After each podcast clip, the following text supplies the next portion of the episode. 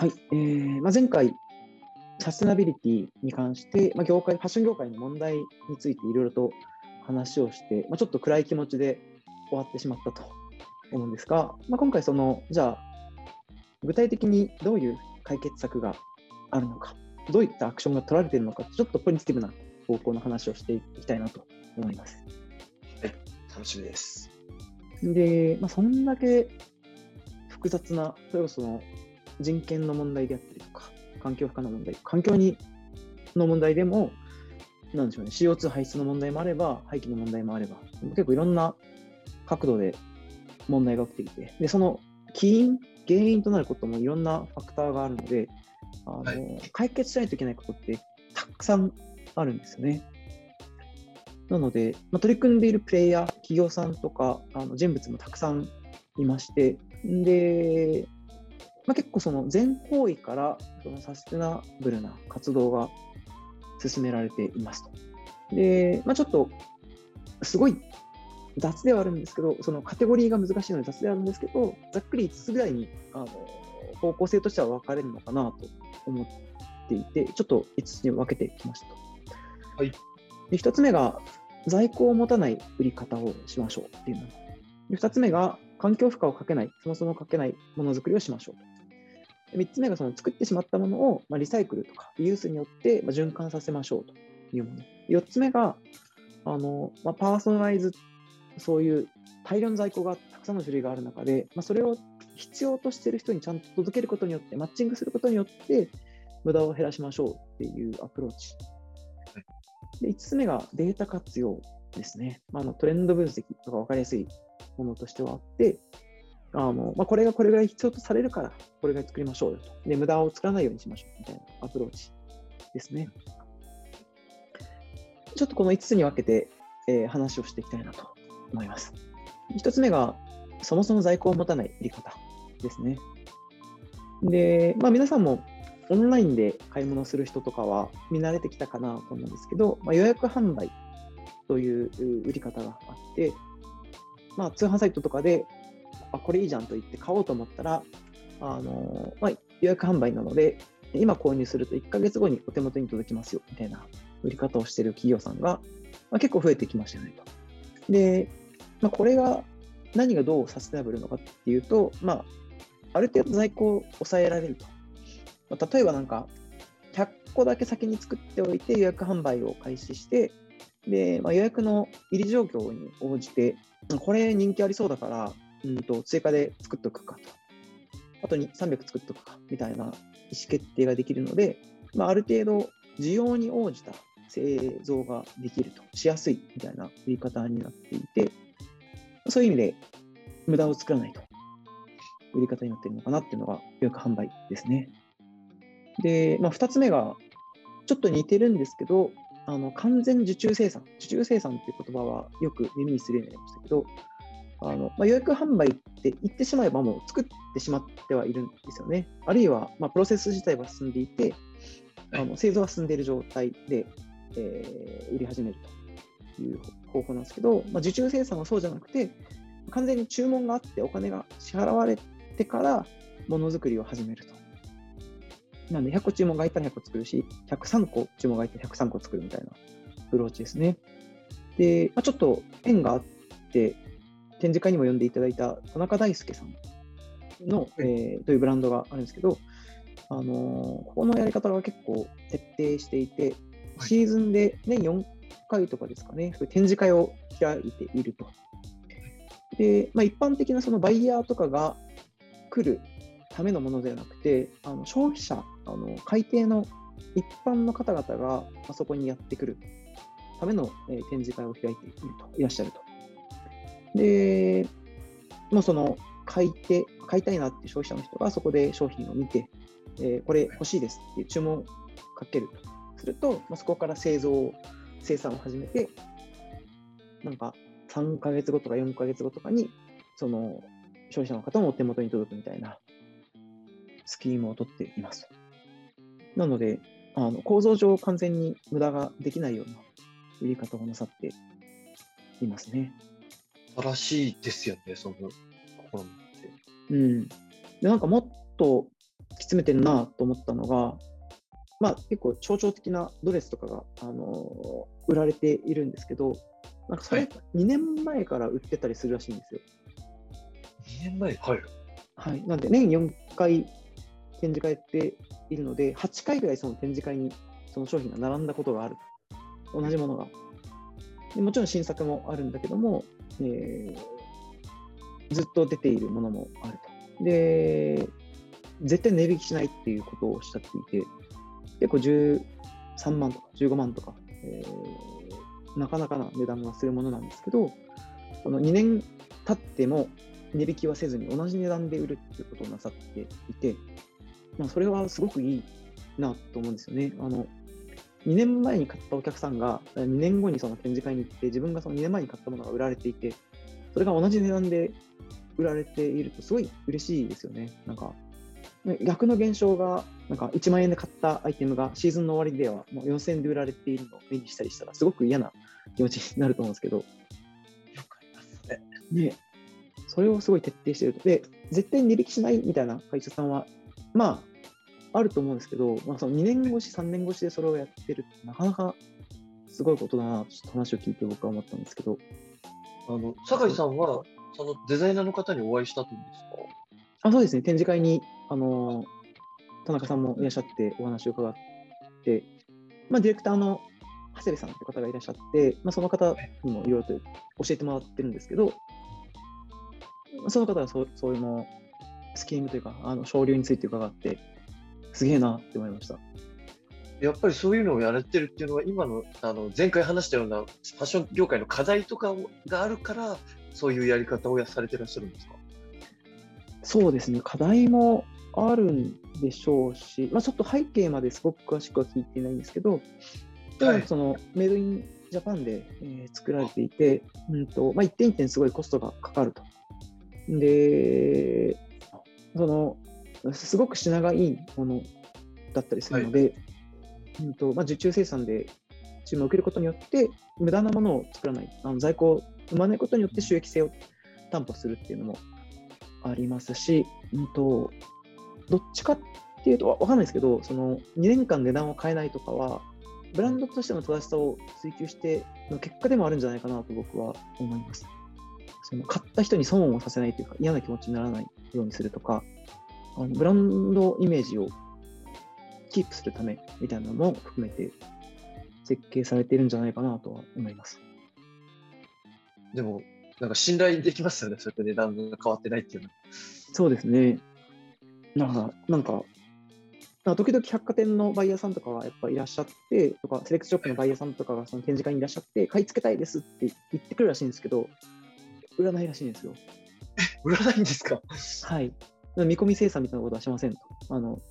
注文が決まってないものを売ったりはしないので、なんで、ブランドとしてのスケールのスピードは、それによってやっぱ落ちるところはあるかもしれないけども、なんかそのブランドとしての正しさを貫くためというか、えーポリシーがそこにあるので、その百貨店に売るってことはしないと、バイヤーさんに売るってことはしないってことをおっしゃってましたね。まあ、当然、その意思決定が今後変わるってことはなくはないと思うんですけど、現時点ではそうだっていうふうにおっしゃって。かっこいいですね。うん、でなんかその、待ってくれるっていうポジションを作ったのもすごいなと思って、まあ、注文して4ヶ月とか待ってくれるお客さんがいるってすごく幸せなことですよね。はい。やっぱそういう環境を作るためにも、お客さんとのまあ信頼関係をいかに構築するかっていうところでいろいろと手を打たれて、まあ、その一つがその絶対値引きしないとか、えー商品が古くならない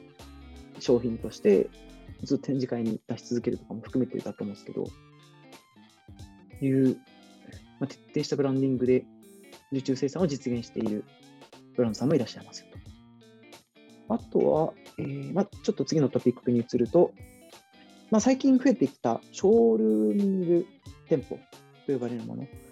あのー例えば、大丸松坂屋さんの、えー、あす店っていう販売エリアがあるんですが、これがそのかその場では買えない。で、商品がいっぱい並んでいるんだけども、ま、それを見て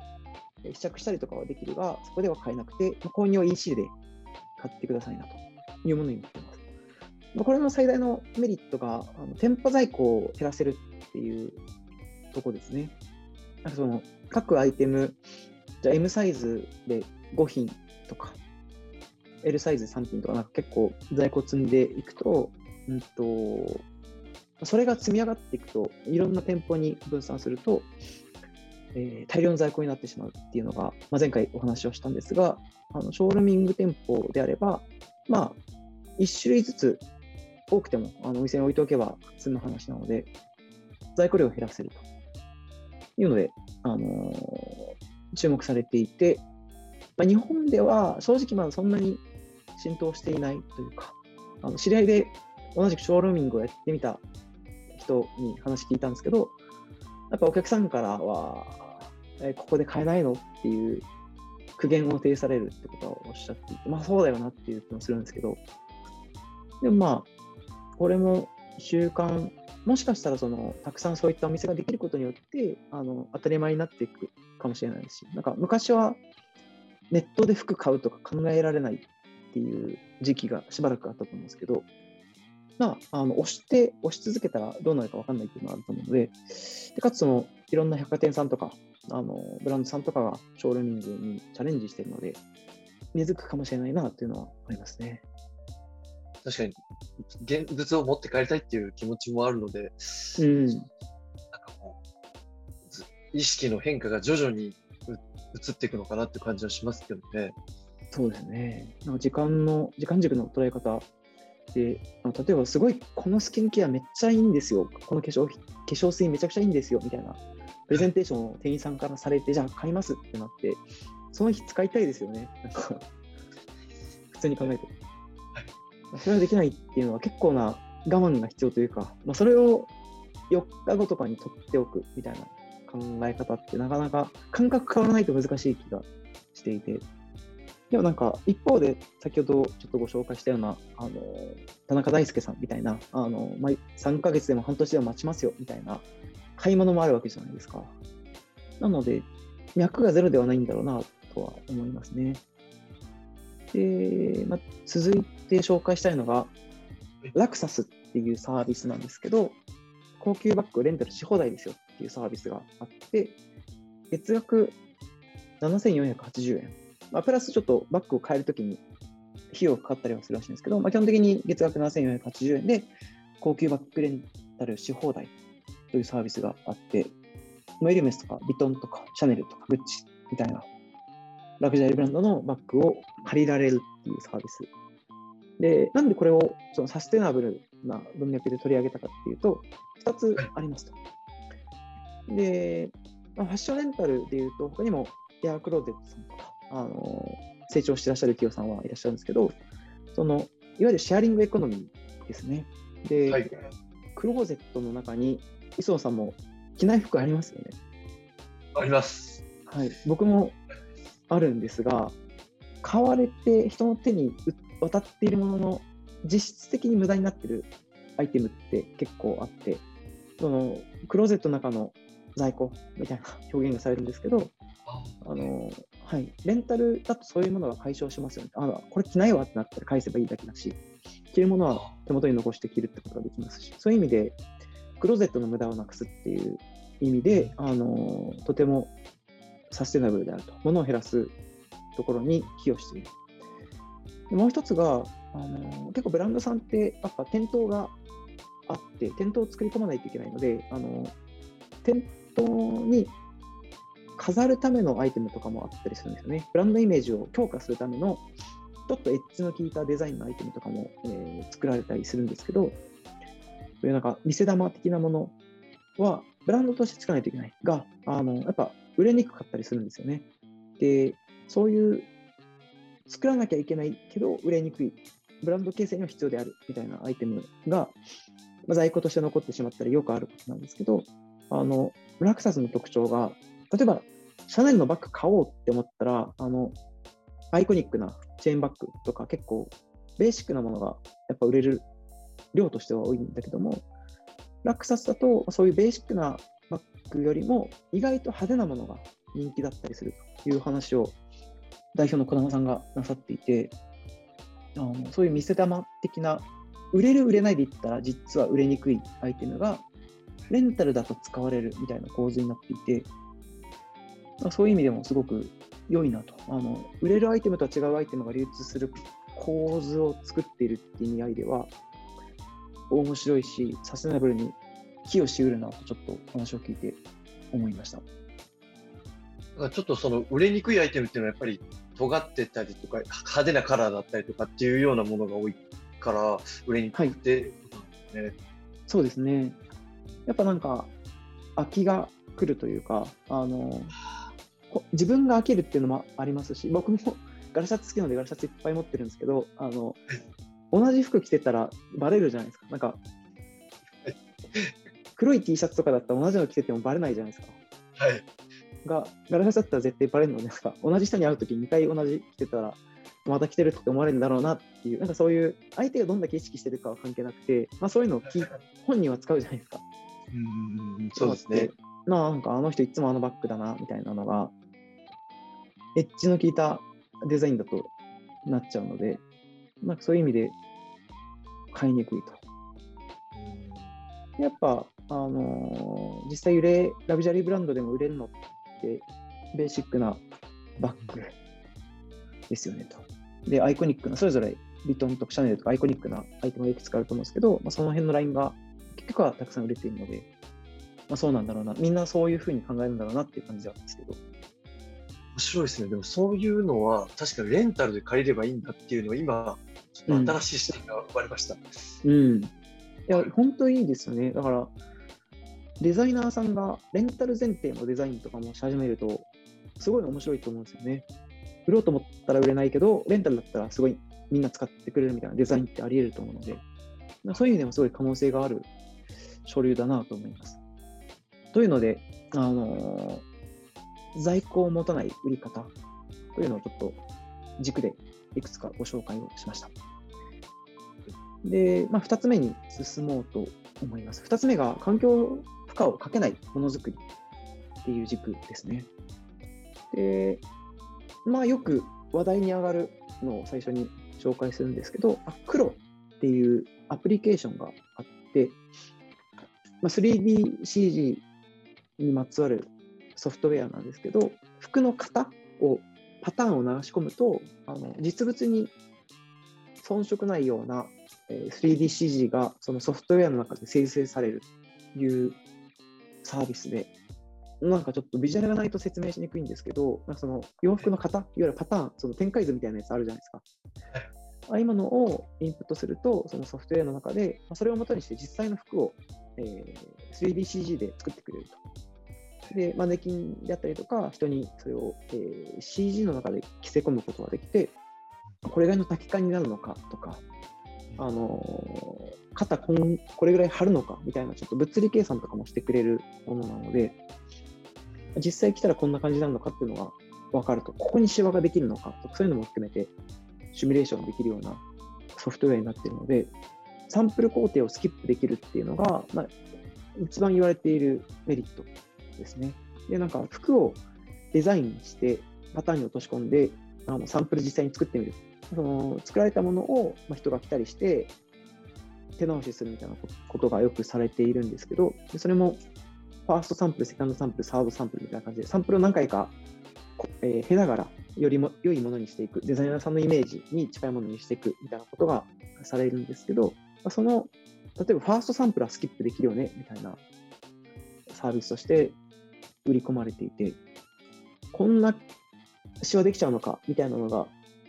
あらかじめケアできるので、あのサンプル工程を何回か減らせるみたいな意味で、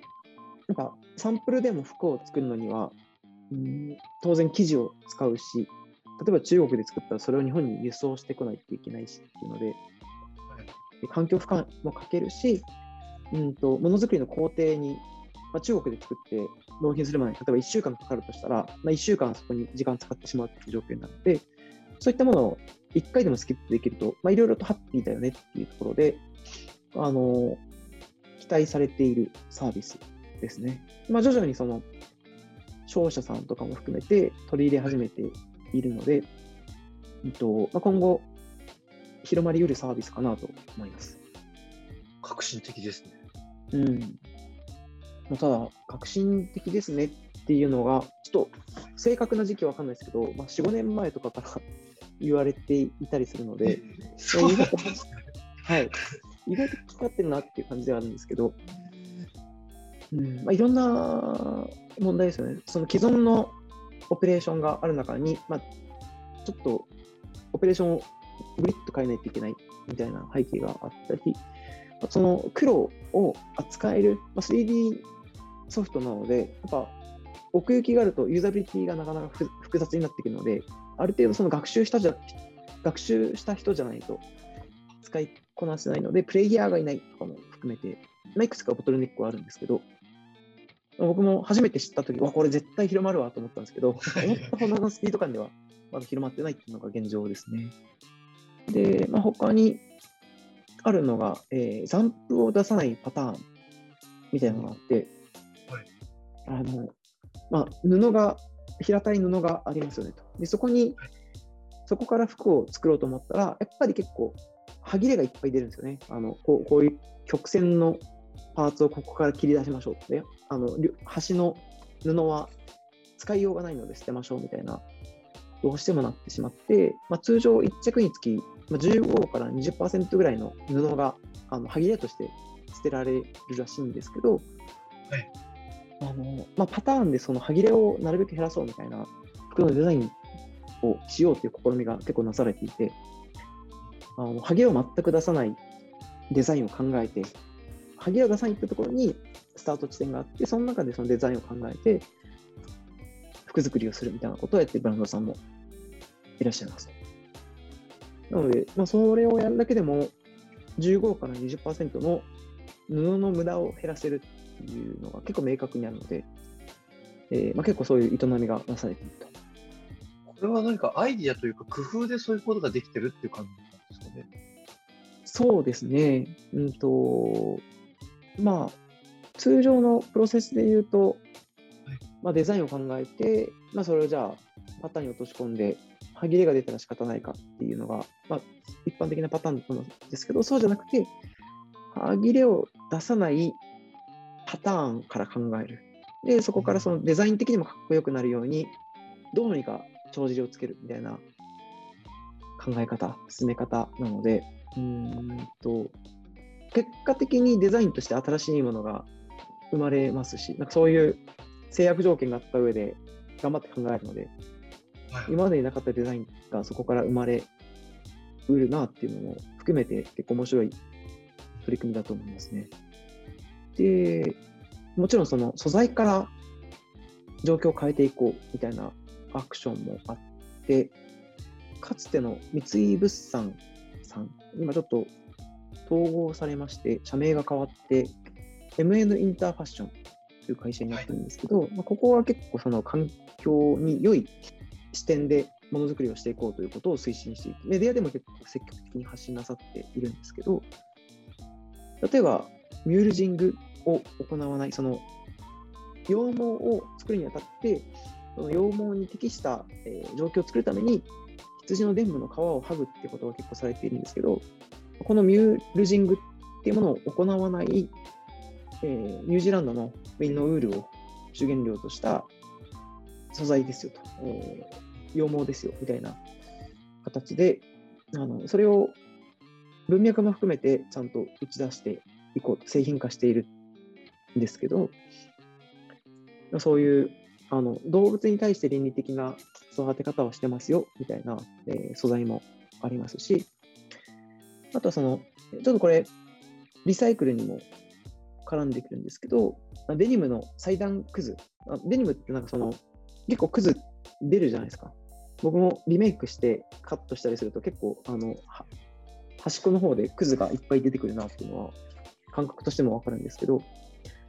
あの裁断くずが結構大量に出ますよねと。えーで、その裁断くずをぎゅっと集めて、生地にして、で、そこからデニムウェアを作るみたいなことをしていたりもして、そういう無駄を減らすことも知っているし、で、それもなんか結構独特の風合いなんですよ。歯切れを寄せ集めて作ったデニムっていうのは、通常のデニムとはちょっと違うちょっとふわふわしたあの独特の風合いだったりするので、まあ、それはそれで面白さもあって、まあ、そういうアイテム展開をしていたりとか、あとはその成分解可能な原料から生地を作るみたいなこともしていて、あまあ、人工的に生地は当然作られはするんだけども、その作られた生地が成分解可能ですよ。あの先ほどのスニーカーの、あの前回スニーカーでき合いに出したような、まあ、分解に1000年かかりますみたいなものではなくて、まあ、すぐに簡単に土に変えるような原料で生地を作るみたいなことをしていたりもして、まあ、そういういろんなアプローチで成分解可能である生地とか、えー、歯切れから歯切れを寄せ集めて作ったデニムとか、動物が痛みを伴わない、動物が痛みを負わずに済むような育て方をした羊毛であったりとかま、そういういろんな角度から素材を考えている、開発しているっていうことをやっていらっしゃったりします。ちょっとこれはキリがないので、あの例としてはこれらいに留めておきたいと思います。でまあ、次が、このポッドキャストでも前以前ゲストに出てもらったんですけど、えー、あやとりっていうサービスがあって、ディブバレという会社のあやとりというサービスがあって、これがその発注者側、ブランド側と、え、工場側のコミュニケーションをオンラインでやっていきましょうよっていうサービスなんですけど、まあ、詳しくはその前回、以前のポッドキャストを聞いてほしいなと思うんですけど、あのまあ、簡単に言うと、まあ、結構その工場と発注者側、ブランド側との間で、ま、コミュニケーションミスが起きてますよと。で、本当によくある話なんですけど、ブランド側から発注をかけて、で工場側で、えー、物を作るよ物を作って納品したところ、ちょっとこんなもの頼んでない、あの話が違う、使用書と全然違うじゃないかみたいなものが納品されて、受け取れないと。じゃあ、この500着は処分するしかないみたいなことが結構起きていて、あの本当に起きてるんですよね。あのお客さんとかとコミュニケーションしていても、やっぱりそういう製造工程の行き違いによるロスって発生しているっていうのは、いろんなところで伺うんですけど、そういったものがそのちゃんとコミュニケーションが、えー、ドキュメントとして、電子として残っていて、うん、最新の仕様書がこれだよっていうのが分かる状態になっていれば、あのまあ、それを、まあ、半分にできるだけでも、まあ、相当なロスを減らせると思うんですけど、そういった面で、あやとりはあの、まあ、サステナビリティにも貢献しているなというのをちょっと話を聞いていて思ったことですね。で、3つ目に進みたいと思います。サステナブルを推進するための手法3つ目が、リサイクル、リユースですね。まあ、これはすごく皆さんもイメージつきやすいんじゃないかなと思うんですけど、あのまあ、分かりやすいのが二次流通と呼ばれるものですね。まあ、メルカリとかあの、ブランド古着のセカンドストーリーとか、ラグタグさんみたいな古着文化ですよね。で、まあ、誰かが作ったものを、えー、改めて使う、まあ、リユースのアプローチで、なんかそういうメジャーどころ以外にも、キャリーオンっていうサービスとか、あんまり知らない人も多いと思うんですけど、子供服ってすぐにサイズアウトしてしまうので、あのまあ、身長が伸びて80センチから90センチになった80センチの服は、なんかまだ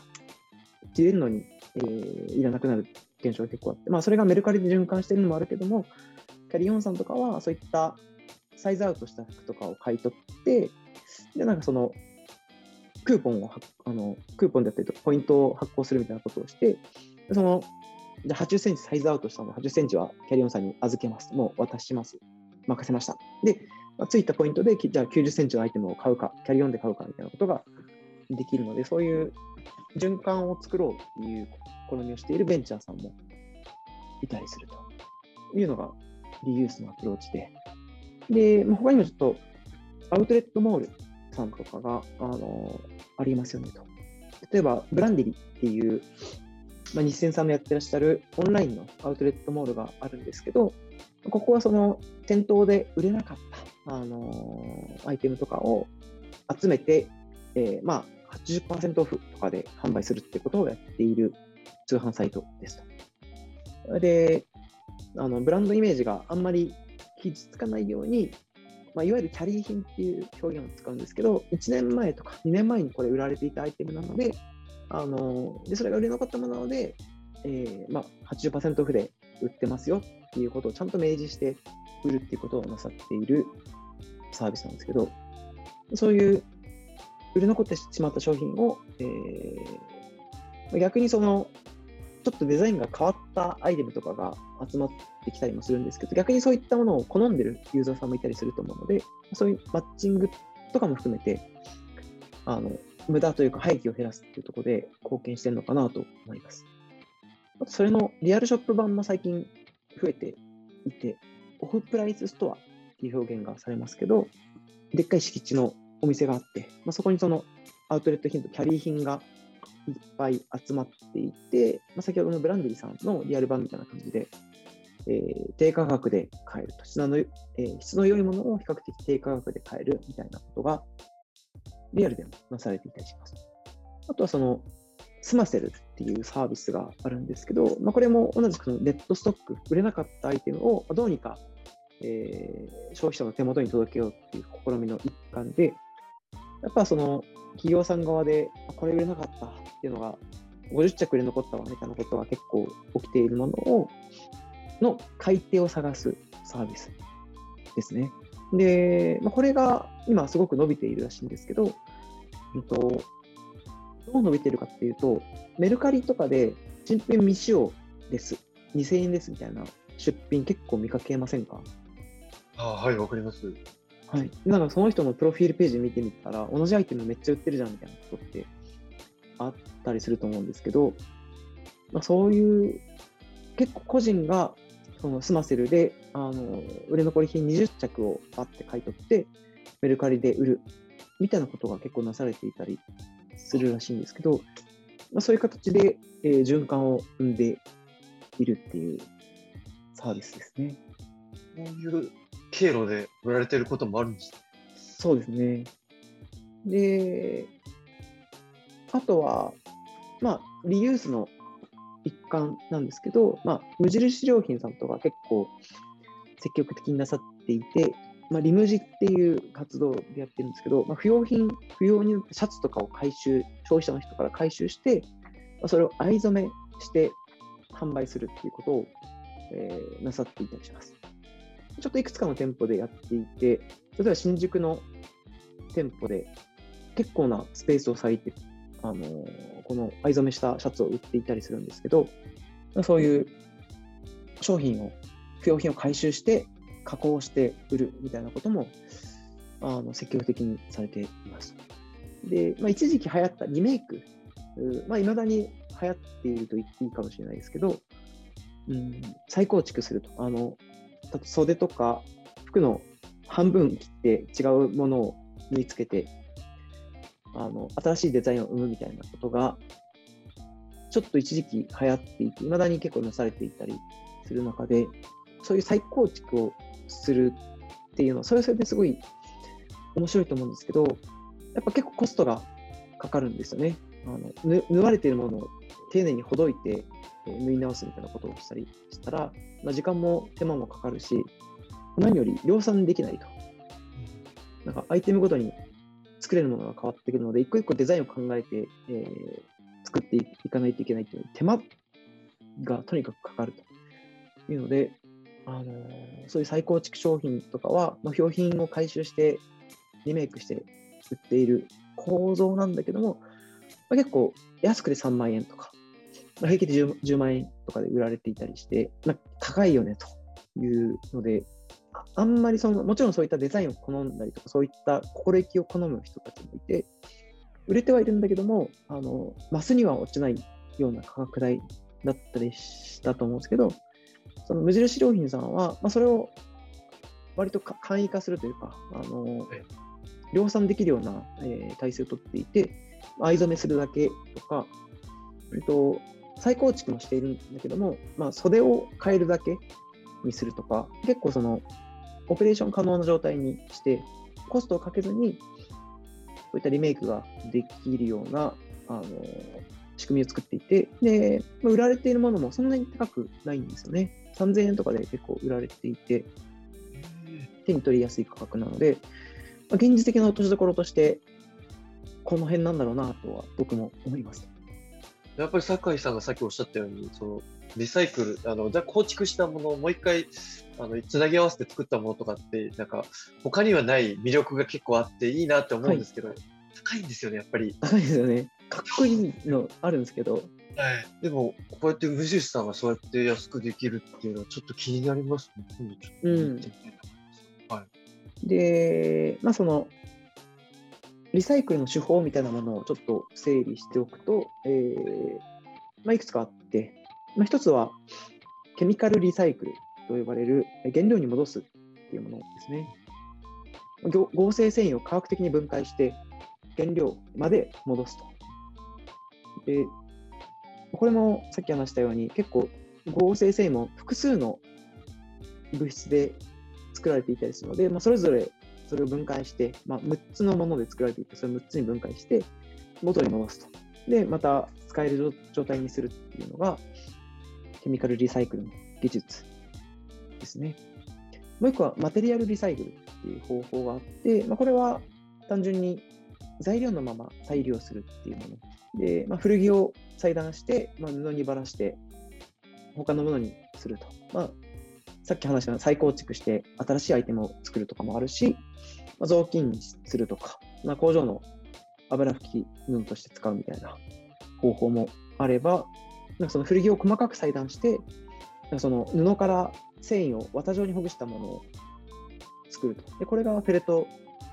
に利用されたりするみたいな、えーものであったり、そういう材料のまま利用するっていうアプローチ。もう、え3つ目がエネルギーとして利用するっていうものですね。可燃ごみとかと一緒に焼却して発電に使う。エネルギー活用するためにまあ燃やしたりとか、何らかの方法であの利用するっていうのが、まあ、3割リサイクルって呼ばれる手法なので、まあ、そのリサイクル、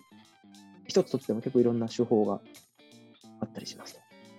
と。で、まあ、さっきちょっと触れたんですけど、次に紹介したいのは成分解プラスチックと呼ばれるもので、微生物によって分解されるようなプラスチックを、えー作りましょうよという試みで、まあ、完全に水と二酸化炭素だけに、えーなっちゃいますよみたいな、えー素材が発明されていたりします。で次に紹介したいのが、あの以前、マッチさんも、えーポッドキャストの中で紹介なさっていましたけど、海洋ゴミから作られるマリブシャツっていうブランドがあって、海洋ゴミを回収して、それを素材にしてシャツとかウェアを使っ作っているみたいなブランドがいたりもしますという感じで、はい、いろんな軸からリサイクルとかリユースもあの試みがなされていますと。あの、1回目で、えっと、1%ぐらいしかリサイクルがされてないみたいなことをおっしゃってたんですけど、結構こういったいろんな方法とか、もうすでにされていらっしゃる方がいて、なんか、はい、ここういうひあのひ動きが広がっていくんだろうなっていうのは、ちょっと感じました。うん、そうですね。だからその、ちょっと触れたんですけど、そのケミカルリサイクル、原料に戻すようなリサイクル手法とかも、本当にコストがかかったり、技術的に難しかったりするらしく、はいあのまあ、だ割と研究開発段階であったりするんですけど、まあ、これもブレイクスルーしたら、あのまあ、簡単に合成繊維を分解できますよみたいな工場が仮にできて、あの大量に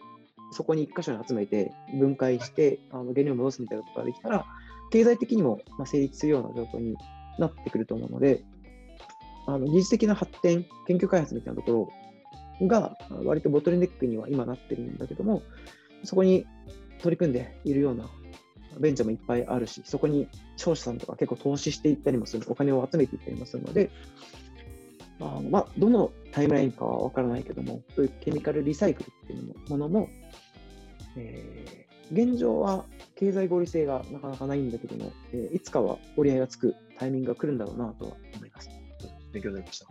はい。はい というところで、まあ、リサイクル、リユース、まあ、ちょっとサステナビリティを推進するにあたって、まあ、5つ手法があるうち3つまで話したんですけど、ちょっと長くなってきたので、一旦この辺で切ろうとした。思います。次回はそのパーソナライズとかデータ活用、割とデータ寄りの話をしていきたいなと思います。今回はこんなところでありがとうござい。ました。